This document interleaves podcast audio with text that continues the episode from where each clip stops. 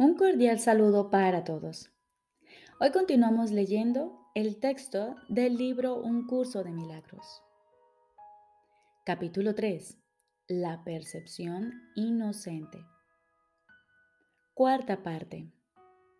El error y el ego. Jesús nos dice, las capacidades que ahora posees no son sino sombras de tu verdadera fuerza. Todas las funciones que ahora tienes están divididas y son susceptibles de ser cuestionadas y puestas en duda. Esto se debe a que no tienes certeza acerca de cómo vas a usarlas y por consiguiente el conocimiento queda vedado para ti. Y este te está asimismo vedado porque todavía percibes sin amor. Antes de que la separación introdujese las nociones de grados, aspectos e intervalos, la percepción no existía. El espíritu no tiene niveles y todo conflicto surge como consecuencia del concepto de niveles. Solo los niveles de la Trinidad gozan de unidad. Los niveles creados por la separación no pueden sino estar en conflicto. Ello se debe a que ninguno de ellos significa nada para los demás. La conciencia, el nivel de la percepción, fue la primera división que se introdujo en la mente después de la separación, convirtiendo a la mente de esta manera en un instrumento perceptor en vez de un instrumento creador. La conciencia ha sido correctamente identificada como perteneciente al ámbito del ego. El ego es un intento erróneo de la mente de percibirte tal como deseas ser, en vez de como realmente eres. Sin embargo, solo te puedes conocer a ti mismo como realmente eres, ya que de eso es de lo único que puedes estar seguro. Todo lo demás es cuestionable. El ego es el aspecto inquisitivo del ser que surgió después de la separación, el cual fue fabricado en vez de creado. Es capaz de hacer preguntas, pero no de percibir respuestas significativas, ya que éstas entrañan conocimiento y no se pueden percibir. La mente está, por consiguiente, confusa, porque solo la mentalidad uno está exenta de confusión. La mente separada o dividida no puede sino estar confundida. Tiene necesariamente que sentirse incierta acerca de lo que es y no puede sino estar en conflicto, puesto que está en desacuerdo consigo misma. Esto hace que sus aspectos sean extraños entre sí y esta es la esencia de la condición propensa al miedo en la que el ataque siempre tiene cabida. Tal como te percibes, tienes todas las razones del mundo para sentirte atemorizado. De ahí que no te puedas liberar del miedo hasta que no te des cuenta no solo de que no te creaste a ti mismo, sino de que tampoco habrías podido hacerlo. Nunca podrás hacer que tus percepciones falsas sean verdaderas y tu creación no se vea afectada en modo alguno por tu error. Por eso es por lo que en última instancia tienes que optar por subsanar la separación. No se debe confundir a la mente que goza de conocimiento con la mentalidad recta, ya que solo esta última está vinculada a la percepción verdadera. Puedes tener una mentalidad recta o una mentalidad errada. Y aún esto es cuestión de grados, lo cual demuestra claramente que ninguna de ellas tiene nada que ver con el conocimiento. El término mentalidad abierta, perdón, el término mentalidad recta se debe entender como aquello que corrige la mentalidad errada. y se refiere al estado mental que induce a una percepción fidedigna. Es un estado de mentalidad milagrosa porque sana la percepción errónea, lo cual es ciertamente un milagro en vista de cómo te percibes a ti mismo. La percepción siempre entraña algún uso inadecuado de la mente, puesto que la lleva a áreas de incertidumbre. La mente es muy activa. Cuando elige estar separada, elige percibir. Hasta ese momento, su voluntad es únicamente gozar de conocimiento. Una vez que ha elegido percibir, no puede sino elegir ambiguamente. Y la única forma de escaparse de la ambigüedad es mediante una percepción clara. La mente retorna a su verdadera función únicamente cuando su voluntad es gozar de conocimiento. Esto la pone al servicio del espíritu, donde la percepción cambia. La mente elige dividirse a sí misma cuando elige inventar sus propios niveles, pero no puede separarse completamente del espíritu, ya que de éste es de donde deriva todo su poder para fabricar o para crear. Aún en la creación falsa, la mente está afirmando su origen, pues de otro modo simplemente dejaría de existir. Esto último, no obstante, es imposible, ya que la mente le pertenece al espíritu que Dios creó y que por lo tanto es eterno. La capacidad de percibir hizo que el cuerpo fuese posible, ya que tienes que percibir algo y percibirlo con algo. Por eso es por lo que la percepción siempre entraña un intercambio o interpretación que el conocimiento no requiere. La función interpretativa de la percepción es una forma de creación distorsionada. Te permitió entonces llegar a la conclusión de que tú eres tu cuerpo, en un intento de escapar del conflicto que tú mismo habías provocado. El espíritu, que goza de absoluto conocimiento, no pudo avenirse a esta pérdida de poder, ya que es incapaz de albergar obscuridad. Esto hizo que el espíritu fuese casi inaccesible a la mente y completamente inaccesible al cuerpo. A partir de ahí se percibió al espíritu como una amenaza, puesto que la luz disipa la oscuridad al mostrarte simplemente que ésta no se encuentra ahí. La verdad siempre prevalecerá sobre el error de este modo.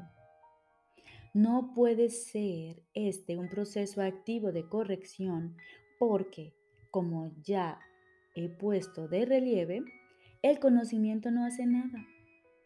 Puede ser percibido como un agresor, pero no puede atacar.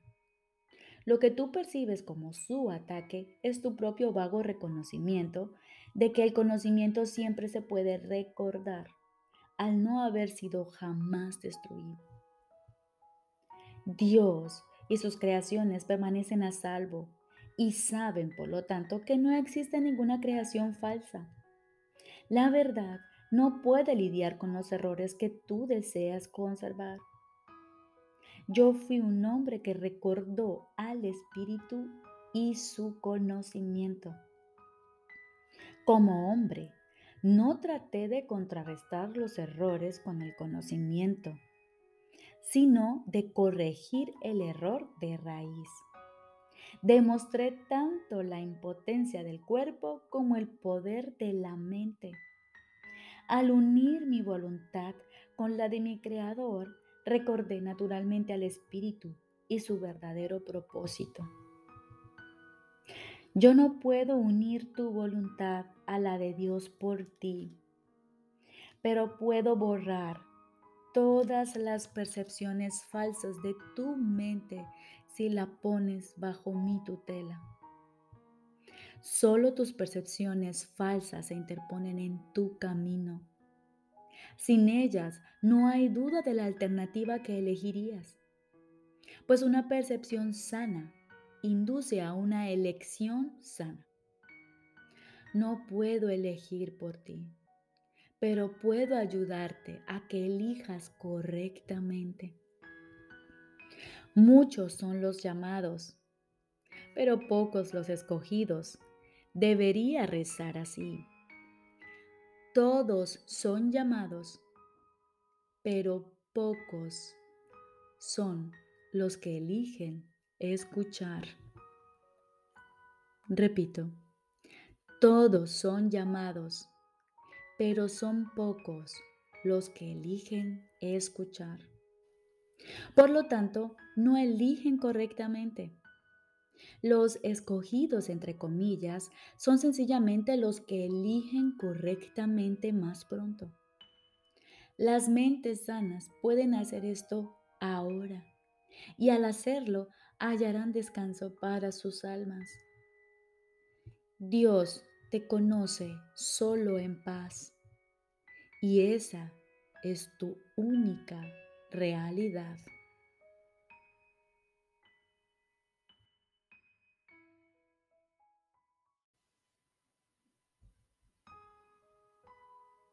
Ahora continuamos con el libro de ejercicios. Lección número 21.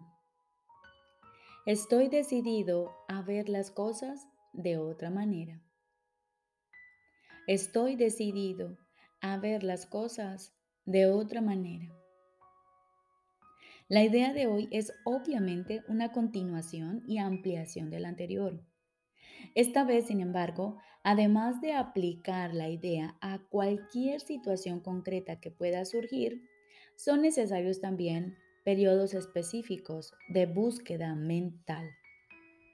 Se te exhorta a que lleves a cabo cinco sesiones de práctica de un minuto completo cada una. Inicia las sesiones de práctica repitiendo la idea en tu interior. Estoy decidido a ver las cosas de otra manera. Luego, cierra los ojos y busca con minuciosidad en tu mente aquellas situaciones pasadas, presentes o previstas que susciten ira en ti. La ira puede manifestarse en cualquier clase de reacción, desde una ligera irritación hasta la furia más desenfrenada. El grado de intensidad de la emoción experimentada es irrelevante te irás dando cuenta cada vez más de que una leve punzada de molestia no es otra cosa que un velo que cubre una intensa furia. Trata, por lo tanto, durante las sesiones de práctica, de no dejar escapar aquellos pensamientos de ira que consideras insignificantes, entre comillas.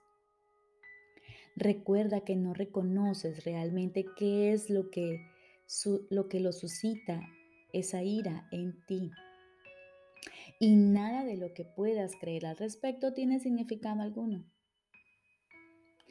Probablemente te sentirás tentado de emplear más tiempo en ciertas situaciones o personas que en otras, sobre la base falsa de que son más obvias.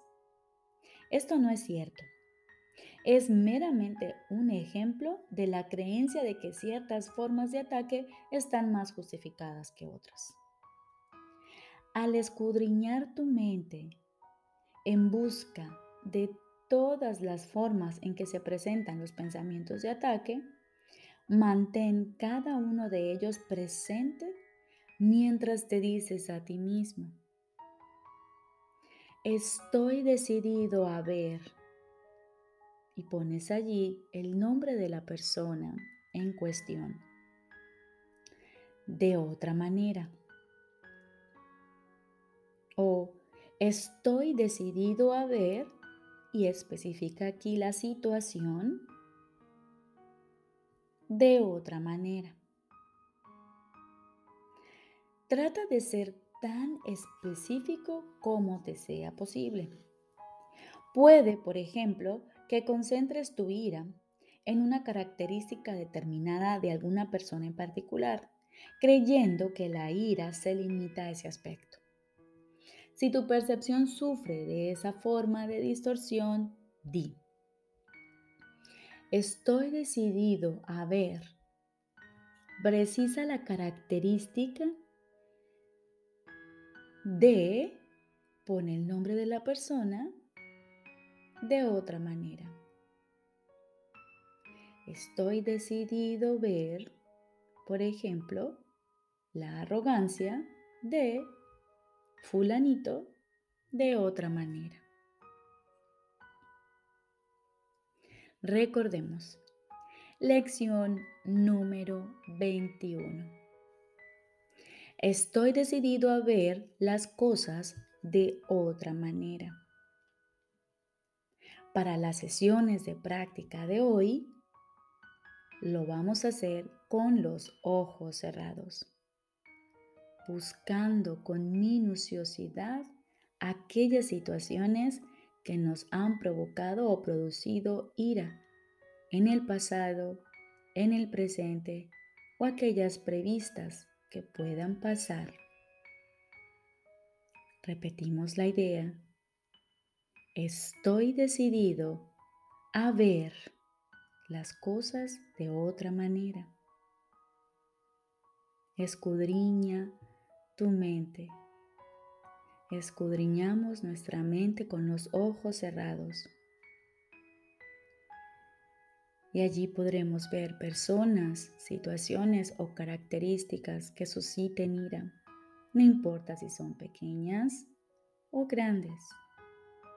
Y a cada una le aplicamos la idea.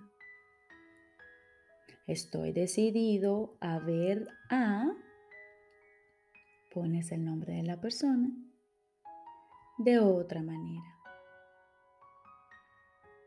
O estoy decidido a ver, ponemos allí una situación específica de otra manera.